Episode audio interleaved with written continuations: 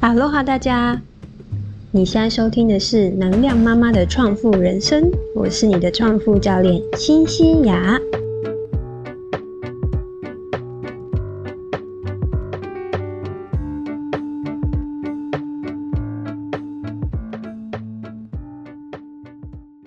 我相信大家应该都知道，情商比智商来的更重要。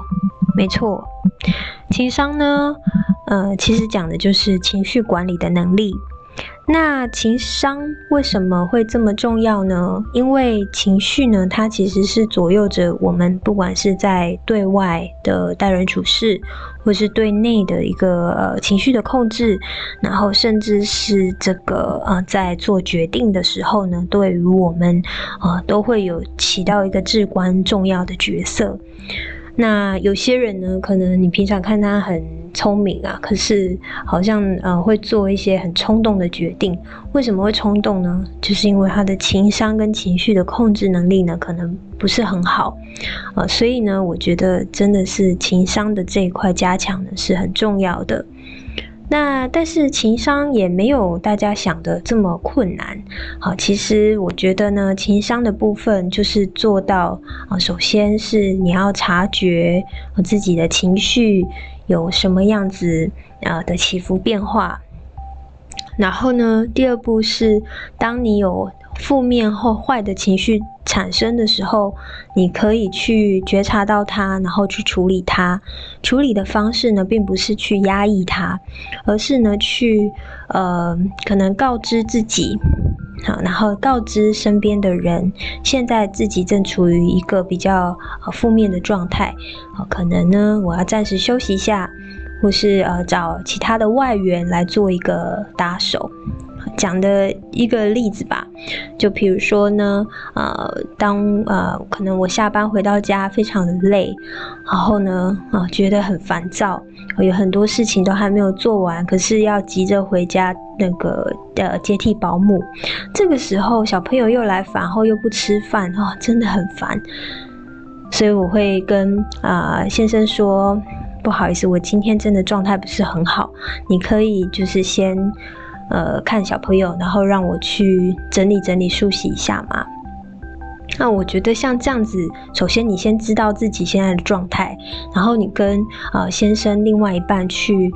呃，表达好现在的这个状态，然后希望他能够帮你做到什么。那这样子的一个情况下呢，你就可以避免很多可能因为很烦躁，然后就哄小孩啊，然后就呃怪先生都不来帮忙啊，好这些就可以省掉很多后面不必要的一些呃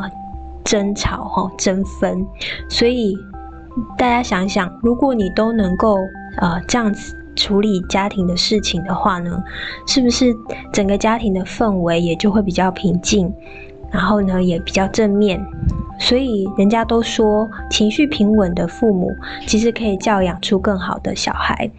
那这个小孩呢，他因为也看到呃父母他们平常在表达自己的情绪的时候是很清楚清晰的，那。是如何去处理自己呃好的情绪、坏的情绪，有样学样。那之后他们长大之后的这个情商管理的部分呢，呃，相信也会比其他人来的很好很多。今天想要跟大家说的就是如何在提高情绪管理这一块的第一步，也就是觉察。首先，你要先练觉察力，你才有办法去知道自己现在是处于好的或坏的状态嘛。那怎么练觉察力呢？呃，就是最推荐的方法，当然还是静心冥想。静心呢，跟冥想，其实呃，大家应该也都查得到很多的资料，就是呃，它的好处是怎么样的。那静心跟冥想呢，呃，目前呢有也是非常多这个日理万机的这个企业主呢，甚至是高管，他们在做一些决定之前啊，或者是他们也都会去养成一个每天冥想的好习惯。为什么呢？为的就是让自己在这个忙碌的。一天的行程当中，要做很多错综复杂的决定当中，让自己的脑袋呢能够有一段时间好好的沉淀下来、静下来，帮助自己去做一个更更亲密的决策。比如说，呃，苹果的贾伯斯哈，他呢就呃非常知名的就是每天都有冥想的习惯，甚至在公司里面呢也都设立了这个冥想室，而让公司的这个同仁呢，如果有需要的时候，可以有地方有一个空间，然后有个时间可以让自己好好静下来。那作为一个日理万机的妈妈，我们可能呢管的不是哈这个。几千亿的这个大生意，但是呢，我们管的是未来的这个国家的主人翁，对不对？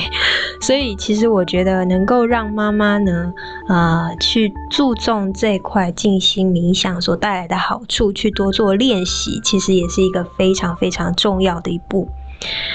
所以今天我就会想要跟大家来分享一下我自己在做这个静心冥想的呃日常当中，我可以在什么时间点然后找到这个呃时段，然后呢我用了哪些工具跟方法，好，希望呢能够让大家呃也有一些学习，嗯。在进到工具方法之前呢，我想先跟大家说一下，就是所谓静心跟冥想，可能有很多人会觉得，哎，这两个词是不是一样啊？OK。静心跟冥想对我来讲的定义呢，是有一点不一样的。静心其实就是呃，简单来说就是静下来，让自己的心静下来，然后去呃观察一下自己呃身体上的感受，然后去细微的去观察自己呼吸的情况。也借由这样子的方式呢，可以让自己的脑袋安静下来，然后可以去让自己的观察力更敏锐。这是静心的最主要的作用。那冥想对我来说的话呢，冥想呢会带着一点呃画面感，我会比较常用在比希望去设定目标的时候，或者是我有一些愿望的时候，我会利用冥想的方式，然后去设想这个画面。的状态，然后呢，这个画面自己身处在这个画面里面所带给自己的感受，所以它两个呢有呃异曲同工之妙，但是呃可能在呃实现的方式上面，以及就是在这个呃用途上面呢，我自己是会做一点些微的区分，好。那静心呢，会的时候都在做些什么呢？好，其实就像我刚刚也有稍微提到的，静心的时候呢，你只是让自己静下来，你可以试着呢去观察自己的呼吸，啊，看这个呃气呢从自己鼻孔进去，然后到全身，然后在呼气的过程当中，你身体的哪一个部位有什么特别的感受？是不是鼻子痒痒的？是不是呃？头发盖到脖子很热啊，等等这些很细微的感受。平常因为我们对外在的事物就是太忙碌了，所以没有时间去好好观察自己的身体。那在这个时候，你就可以拿来去观察你的身体。久而久之，你的观察力就会进而敏锐了。那在初期的时候呢，呃，你的静心可以不需要去呃。给自己设定时间，呃，我觉得可以，就是从简单的呃一分钟、三分钟都可以，然后一直慢慢进展到五分钟、十五分钟，好，甚至半小时、一小时，好，只要自己有进步，都是一个很好的现象，那就要给自己鼓励啦。然后，当你有思绪的时候怎么办呢？哦，有一些思绪的时候，就简单的让它飘过来，然后再飘走，不要花太多的时间去评断它。就是意识到哦，我有一个想法突然出现了，好，然后放下，让它过去，这样就可以了。嗯，我们通常都会想把它比喻成像一朵云一样，这样飘过来又飘走。我觉得这也是一个很好的比喻。那有些人会问到说，静心会需要导引吗？会不会去听一些音乐好呢？还是会去听一些这个导引词好？呃，初期的练习呢，呃，可能可以有一些导引词。那但是后来呢，渐渐渐渐的，我还是喜欢呃比较安静的自己去做这个静心的的这个。动作，呃，可能我在冥想的时候会选择比较多的导引词，但静心的时候，因为主要是练习自己的观察力跟觉察力，所以呃，这方面我会呃建议初学者可以有，但是后来你就可以呃就可以不用用到这个导引词的部分。好，最后进到今天的主题，就是我自己呢来分享一下日理万机的妈妈，可能你平常还要工作，还要处理家务，还要处理小孩，这么多头的事情，怎么样去偷到一点点时间来做静心？首先，先说静心，它可以很短，可以三分钟、五分钟都可以，可以任何姿势，可以坐着、躺着，甚至有人站着，好也都可以，所以。完全只要是你自己能够给自己一个静下来的时间，我觉得就很棒了。那我自己是怎么做的呢？啊，给大家五个时间段可以参考。第一个呢是早起三十分钟。呃，我喜欢在全家人都醒之前做第一个起床的人，然后呃给自己三十分钟的时间，梳洗一下，泡杯茶，整理心情，然后呢来做一个静心的运动。好，我会搭配我的晨起的瑜伽的伸展运动，好让自己心情上、身体上都慢慢的醒过来，然后准备开始接下来的一天。这样呢，我会觉得哇，整天都有一个很好的开始，然后有一个很很好的动力。呃，最后呢，再给自己呃一小段的。时间可能去想想今天想要做的几件事情，那呃我的这个整个晨起仪式呢也就完成。我觉得早上早起三十分钟对于我来讲是一个非常珍贵宝贵的时间哈，因为是难得家里都很安静的时间，然后甚至还可以看到一点点阳光这样透出来，我觉得这个是一个很美妙的时刻，大家不妨试试看。第二个呢是在陪睡的时候。大家可能应该，如果家里小朋友年纪比较小的话，可能也都需要陪睡哈。这个动作我也不例外，而且我家女儿真的是到两岁的阶段，这还是就是非常舍不得睡，老是找各种理由。所以我们时间到呢，就会把自己跟女儿带到房间，然后我会躺在床上。那躺在床上的时候呢，我就来做这个静心呼吸的动作。然后闭上我的眼睛，然后去观察我的呼吸。那小朋友呢，可能难免啦，一开始都会过来吵你啊，然后要想要跟你玩啊什么。但久久，他就看到你躺在那边，诶，他也会模仿你的动作，然后会跟着你躺下来。